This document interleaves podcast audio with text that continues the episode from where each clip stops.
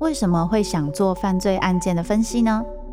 我不是要去讨论其中的猎奇性，这些犯下重大刑案的人，他们可能就是我们身边都会出现的一般人，只是因为发生了一系列的无法承受之重，最终被内心的怪物所吞噬。在这些悲剧性的案件中，你可以看见人性与心理的辗转坠落或求生。与你我都可能经历的深渊。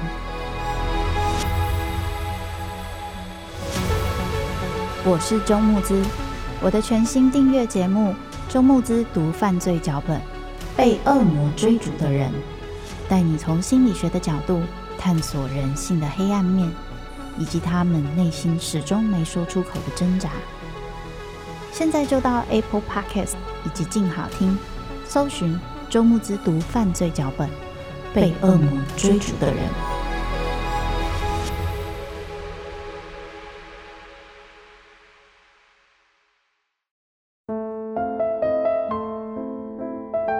被遗弃的，寻找爱的，想回家的人。每个人生脚本背后，都有他没说出口的伤痕。周慕姿。读灵魂脚本。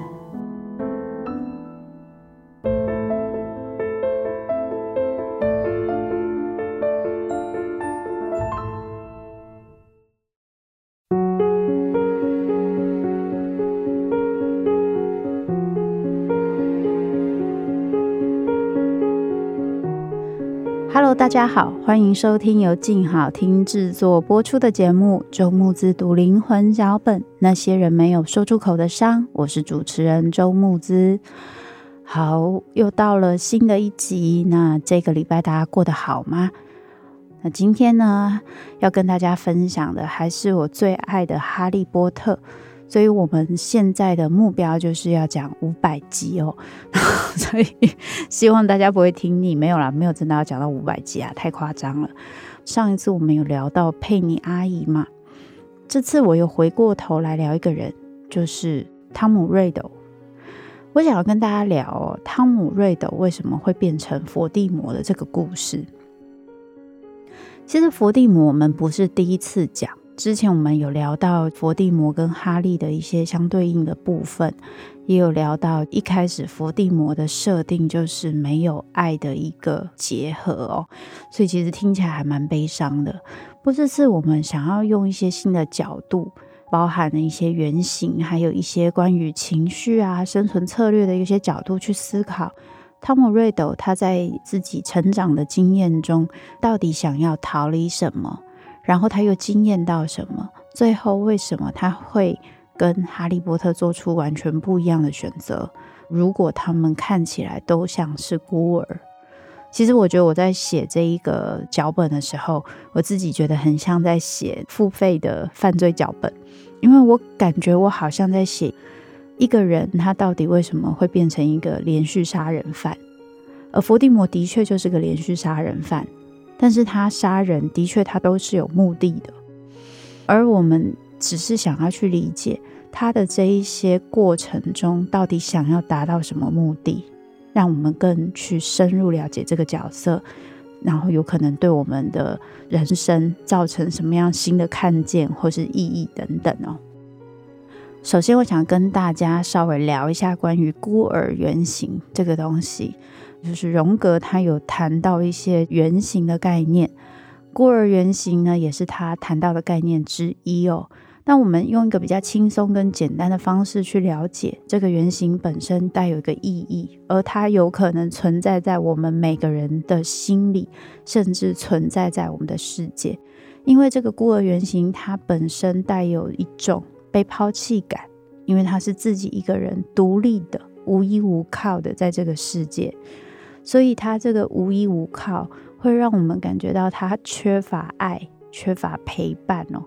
在希伯来文里面呢，孤儿这个字其实代表的是无父的，所以不是无母的，不是无父母的，是无父的。所以主要是父亲这个部分，这个东西对应到汤姆瑞斗，其实特别有感觉，因为他极力想要去舍弃的、抛弃的，不仅仅只是他没有父母的这个身份，而是他想要抛弃麻瓜父亲带给他的这个名字。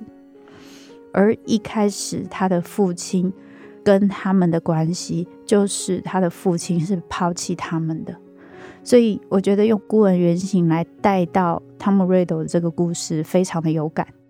那孤儿原型它也有一些本身的特别的特色，比如说自我价值可能会比较低，原因是因为我对于我自己被爱、被照顾、被回应这些东西，还有亲密感、安全感，其实是严重不足的，因为我可能很少有这样子的经验哦。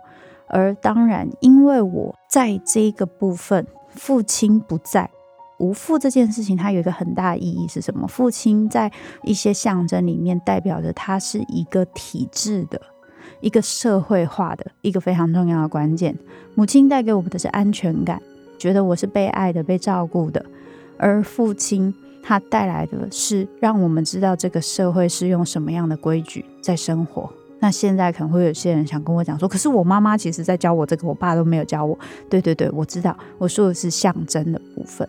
所以今天如果我是有一个孤儿原型的味道在，它其实还会有一种状况哦，它会有一种对权威是不信任的，甚至他可能会是一个害怕被迫害，或者是会害怕被剥削的。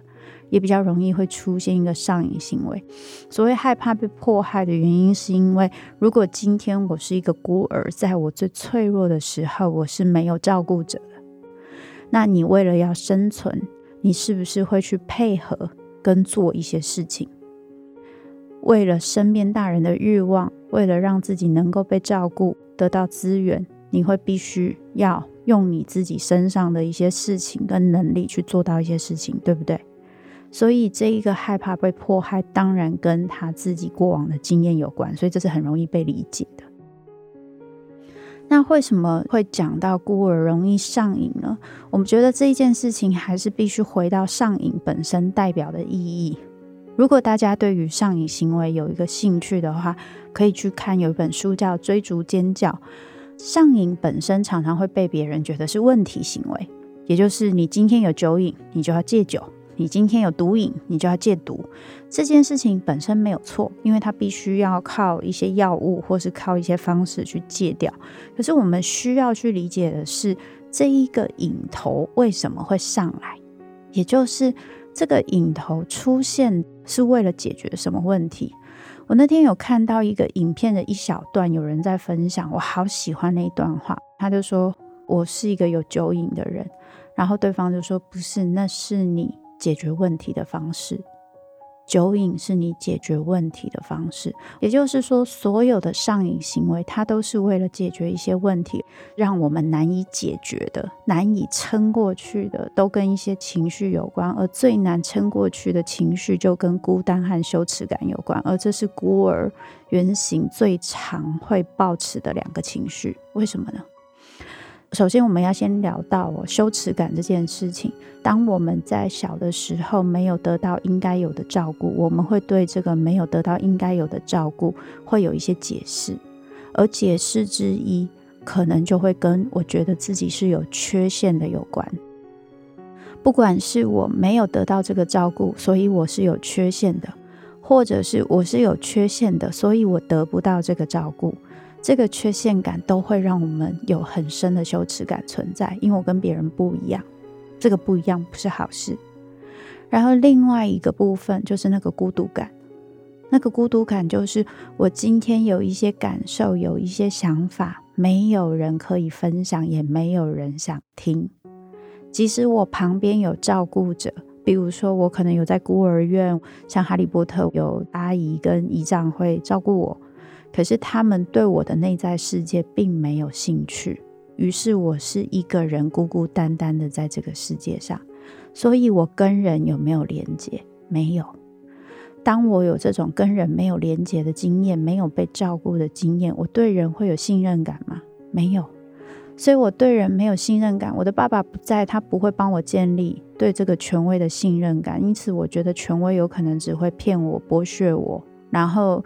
勉强的照顾我，但其实对我有很多的不耐烦或不喜欢的时候，我也会相对应的不信任他们。于是，我今天要跟人连接这件事情很难做到，可是我又需要跟这个世界连接。我最容易跟什么连接？那就是物质。所以，我们就会发现，当你很孤单的时候，你有一些难忍的情绪、难忍的羞耻感的时候，你特别会跟物质连接。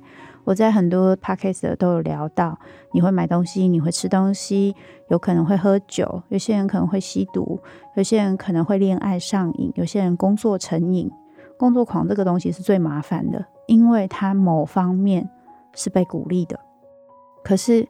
你会从这一次一次的成就中得到成就感，你会误以为这是爱，这是自己被看重，可是那其实不是。于是这个成瘾你停不下来，你用这个方法跟这个世界连接，这也就是上瘾行为。如果只是把它当成单一的行为，而没有发现它是因为跟人的连接困难，还有孤单感所造成的，它解决这些。羞耻跟孤单情绪的一个方法的话，他没有办法被停下来。比如说，他戒了酒瘾，他都好了，结果他又回到了那个总是常常自己一个人在家里，没有人听他说话，没有人陪伴他，他没有朋友，没有其他的连结。然后他一个人对着电视，他觉得很孤单的时候，他就又会拿酒起来喝。所以我相信我这样分享，大家都懂我的意思。所以这就是为什么孤儿原型这样子的状态常常会出现上瘾行为。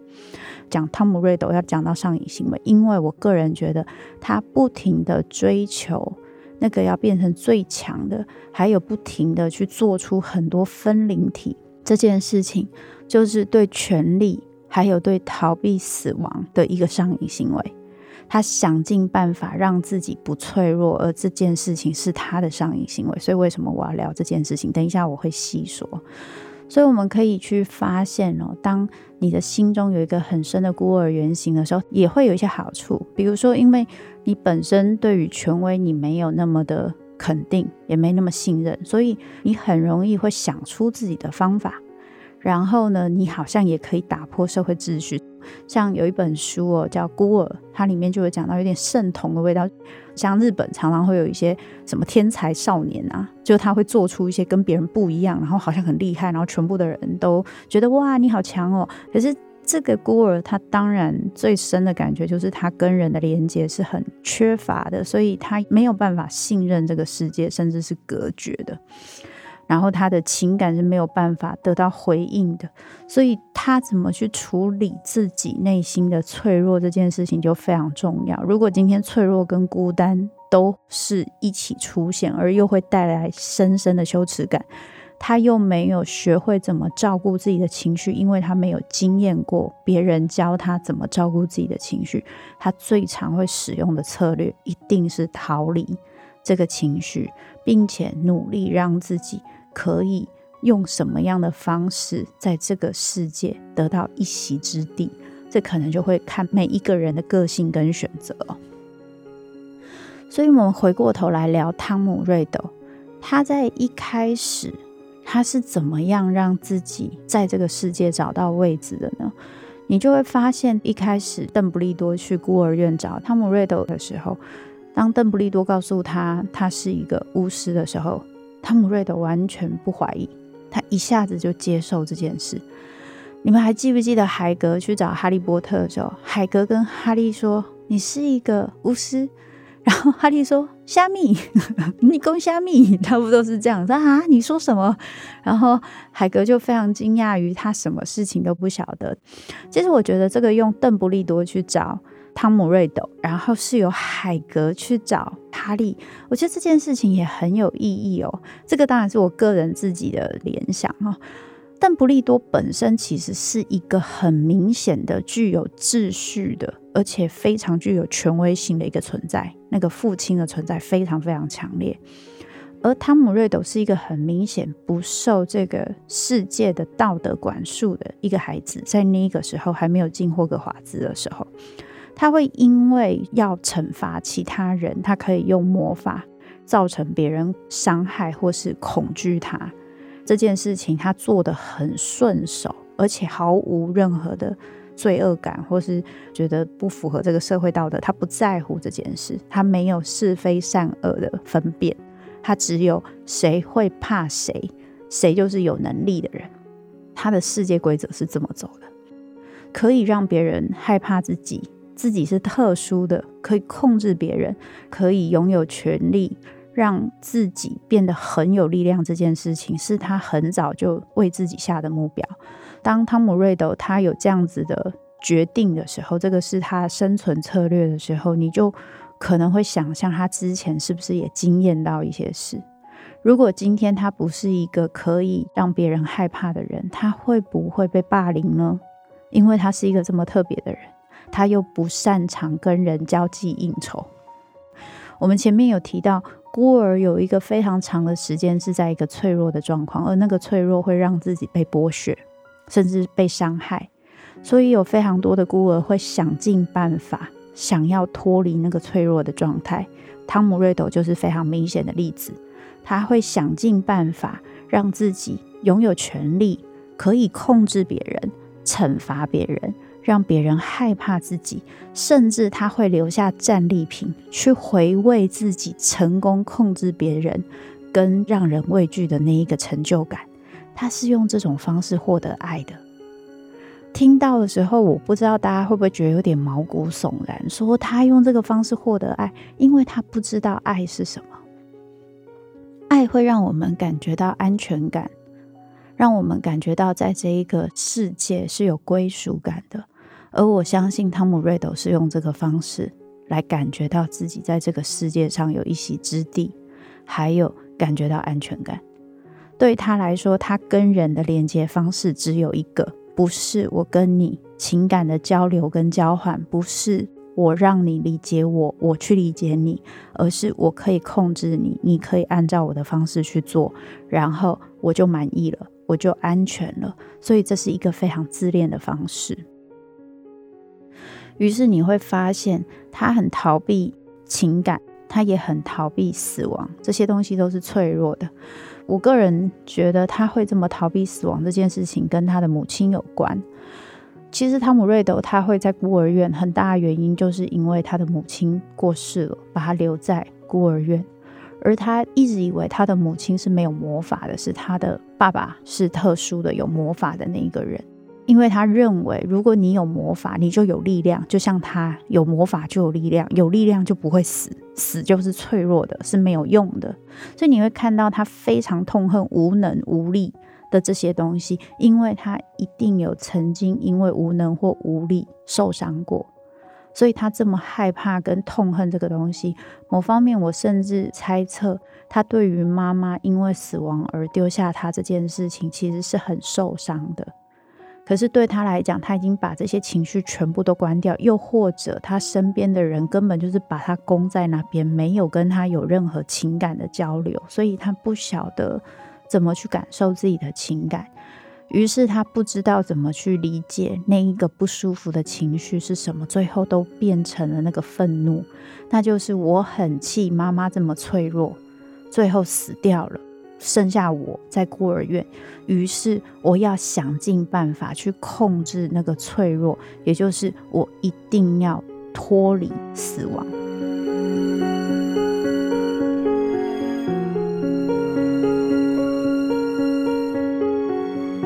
所以后来汤姆·瑞斗发现他爸爸这个名字就是来自他爸爸那边，然后他爸爸就是个麻瓜，他放弃了自己的名字，他帮自己的名字改了，叫做佛地魔。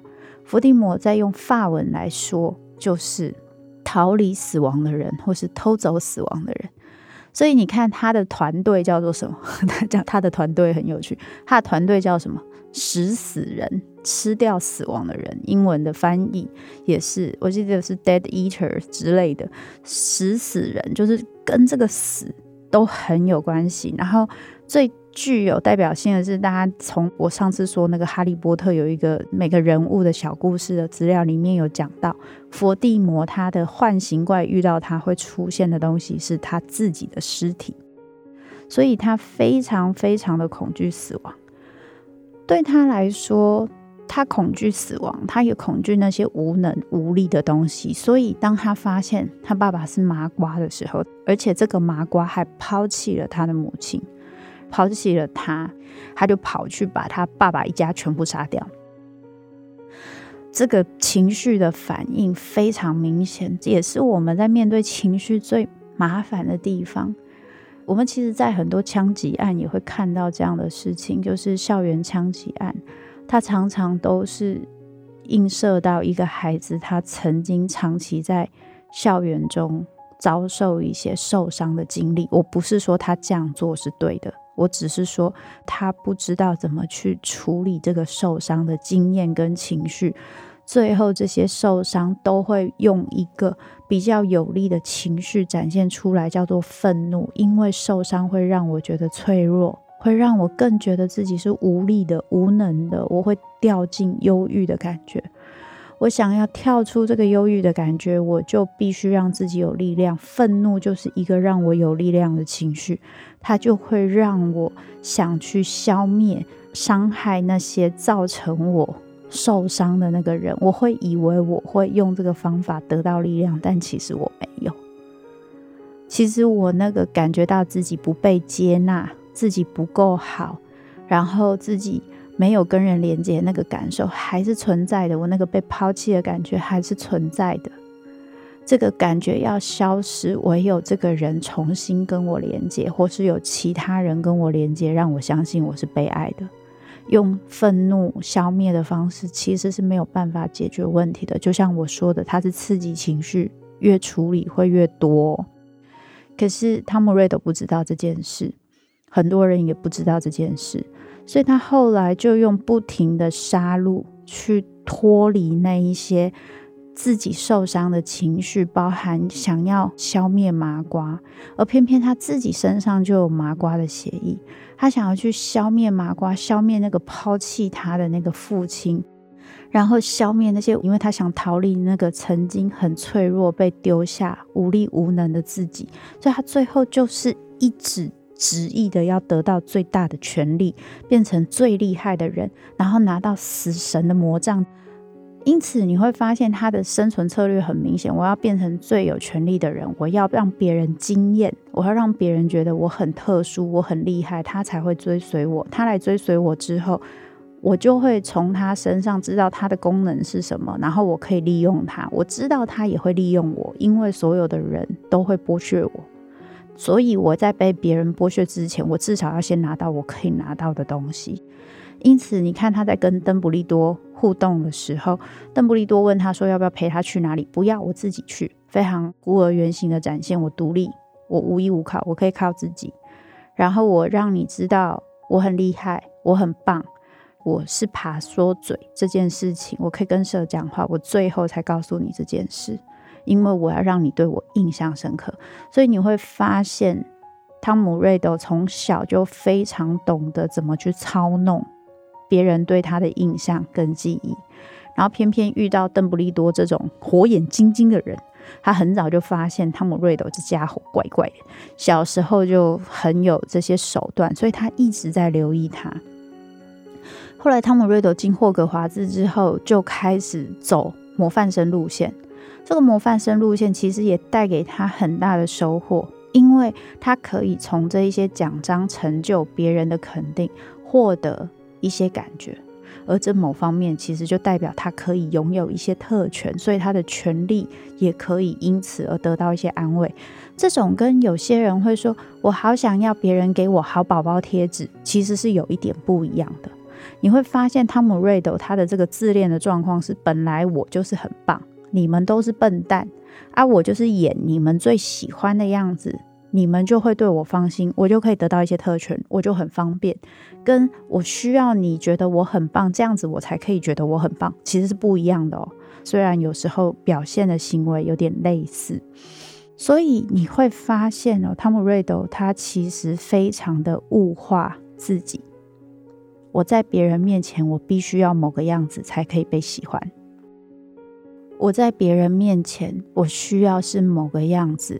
我有能力、有功能，别人才会觉得我重要。除此之外，我就是 nothing，别人就会剥削我，或是我不能保护自己，我能力不好，我就会被剥削。所以他如果是这样看自己的，他会怎么样看别人？他当然也是这样看别人。因此，他也是不停的用功能性去使用别人。然后他跟这些食死人的互动，基本上说一句话，就是因为利益而结合。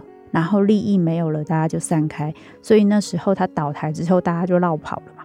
所以他也很知道这种事情是很正常的。他没有在这个状态出现很大愤怒的原因，就是因为他本身就不在乎感情这件事。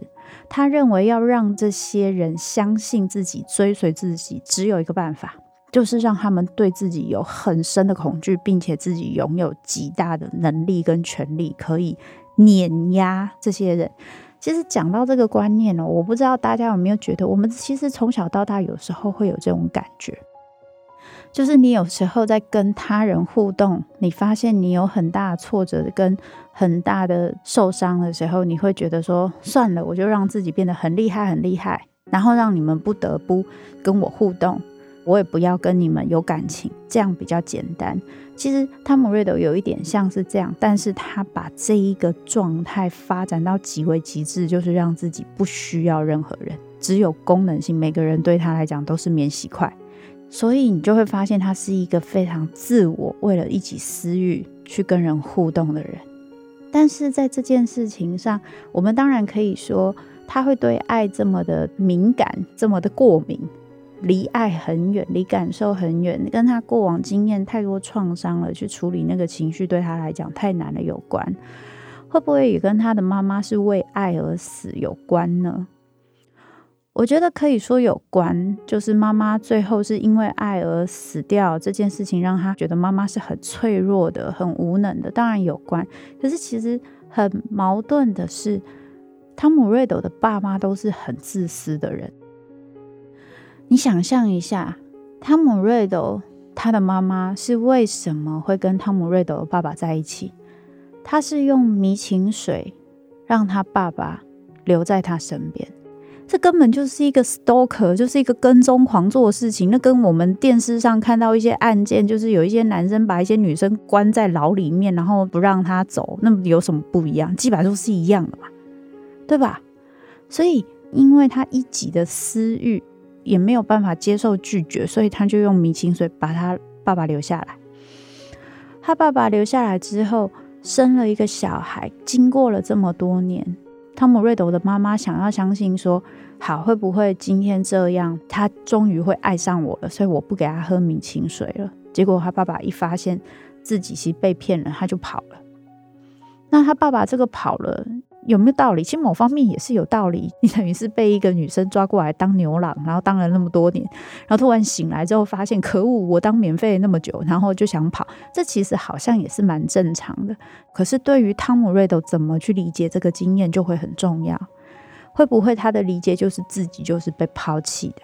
爸爸对我是没有爱的，而这件事情让我觉得非常的痛苦、挫折、丢脸，而且我爸爸居然还是个麻瓜，连一个麻瓜都不肯爱我。麻瓜真可恶，既没有能力还不爱我，所以那个内心的仇恨值就整个变得非常的升高哦。汤姆瑞德本身的自恋是用来保护他自己的，因为他如果不用那么多的自恋，相信他自己是好的，他有太多太多的可能性会掉入那个忧郁没有用的地狱里面。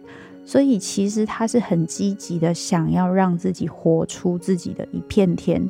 如果他这一个状态只是持续，而没有让他去伤害别人的话，本身这件事情其实还不错，因为他就算是韧性很强的一个孩子，可是他最后是用碾压那一些让他觉得失望的人们，去努力达到他自己想要的这一些欲望、这些权利。哈利波特跟他最大的差距就是能不能爱人这件事。之前在讲啊，哈利波特跟他的父母的关系，和他小时候其实是被爱的，而且他的父母跟伏地魔的父母有非常大的不同。就他爸爸就是嘴坏归嘴坏，他爸爸对他爱的人是非常牺牲的，在他发现伏地魔来找他们的时候，他马上第一个做法就是叫他们都上去，然后他去抵挡伏地魔。可是他没有带魔杖，他等于是用肉身去抵挡一个拿着物资冲锋枪的人，那他没有任何的遮掩，那他就只为了帮他们多拖过几秒。然后他的妈妈莉莉也是为了哈利牺牲了自己。用保护咒让哈利可以活下来，所以哈利本身活着就带有非常重要的意义，就是他的父母是可以为了别人去牺牲的，是为了可以照顾别人而牺牲的。所以哈利波特自己后来选择的是牺牲，他在那中间有很多挣扎，但他为了大家的牺牲，我觉得这件事情产生他跟伏地魔非常大的差别。有些人会觉得说，好像这个东西讲起来很美好啊，可是最终我们在这个世界里面，你不会觉得权力还是最重要的吗？我觉得那要看你觉得什么东西对你的人生产生最大的意义。也就是说，以佛地魔这样子的人，如果他今天一直很在意权力，然后他永远都要当最厉害的，他跟其他人的人相处，他真的可以解决掉他的那一些焦虑、那一些羞耻感。恐惧吗？其实没有办法。你想象一下，因为我很恐惧，我很讨厌脆弱，我觉得脆弱的自己很没有用，所以我要让自己变得很厉害。然后呢，我要用很厉害才可以管理、压制现在跟随我的这些人，所以我永远要当最厉害的。这代表什么？这代表我今天只要不够厉害，我就会被消灭、被伤害、被背叛，所以我永远都要当最厉害的。所以我永远都要注意别人会不会背叛我。伤害我、欺骗我，这代表着我其实一直都在恐惧跟焦虑中，因为要去逃离死亡这件事情，基本是不可能的事。要去用恐惧来管理别人，让别人不背叛自己，你必须一直都维持一个最厉害的状态。那你是不是会一直很焦虑？所以这就是很矛盾的地方。他想要用这个方式来处理，让自己觉得安稳，觉得。不要那么焦虑，可是他做的这个事情，其实会让他更处在焦虑当中。而且最矛盾的事情是，他唯一可以让自己感受到安全感，就是我是无敌的。可是那个无敌的感觉不会太久，没有多久就会有新的小虫子或麻烦的事情发生，然后他就很气，就一直要杀掉哈利波特。今天他不要去杀哈利波特的话，他还不会那么惨。他就是因为了要杀哈利波特，所以变得很惨。所以他人生其实很艰难啊！重新的去理解自己真正的需求，其实真的很重要。为什么我需要权力？我想要逃避什么？你才会发现，其实你可能不需要这么多的权利，你可能不用逃避这么多的死亡，你可能不用逃避这些脆弱。即使有着这些脆弱，你也不会变得不被爱或不重要。我觉得在这件事情上，荣恩做得很好。虽然说有些人会觉得荣恩好像在里面就是一个小角色，可是我觉得荣恩他做到一件事，他在对于哈利的嫉妒，在觉得自己不重要，他在想要争取别人的注意、认同这个地方，其实跟汤姆瑞都有点像。可是他在后来发现这些重要性、这些注意、这些嫉妒，为了要变得更好的这些事情，远不比。那些在他身边的人来的重要，这些人才是真正对他重要的人。所以，当他因为那些没办法处理的嫉妒、跟生气，还有不舒服，决定离开哈利他们的时候，一离开他就后悔，他就想回去。而他回去之后，他就战胜了分灵体，要去拉他到那个黑暗的情绪，就是你是没有用的，你是多余的。他就战胜了这个情绪，因为他知道自己的位置。更重要的是，他知道对他自己重要的事情是什么。我觉得那一个发现，就是你回头拥抱那个脆弱，你真正知道自己的害怕，而你又发现你真正爱的跟在乎的事情是什么。这样的自己，经过这个脆弱的历练之后，你才会变得更勇敢。这个是荣恩我最欣赏的地方哦。回过头来想，我其实想要邀请大家思考一下，你觉得像这样子的佛地魔，就是他永远都在放大他自己的恐惧跟欲望，而且他都是利用别人来满足跟填补自己内心的空洞，别人都是他的奴仆。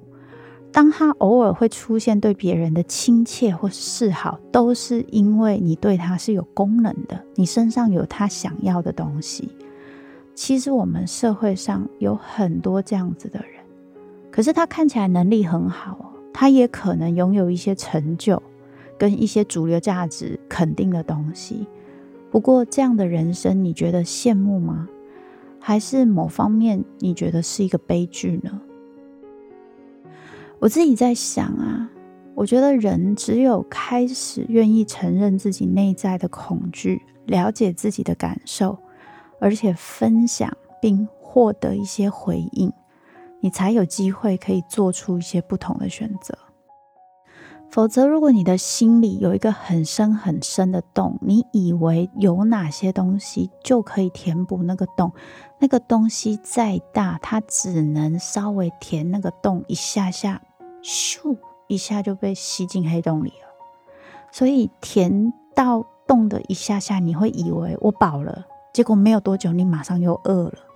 然后那个内心的孤独感跟空虚感，就完全的不知道该怎么填补。于是你就用更多的这些成就，用更多的这些欲望跟权力来填补这些东西。然后最后你不知道这些东西对你到底有什么意义。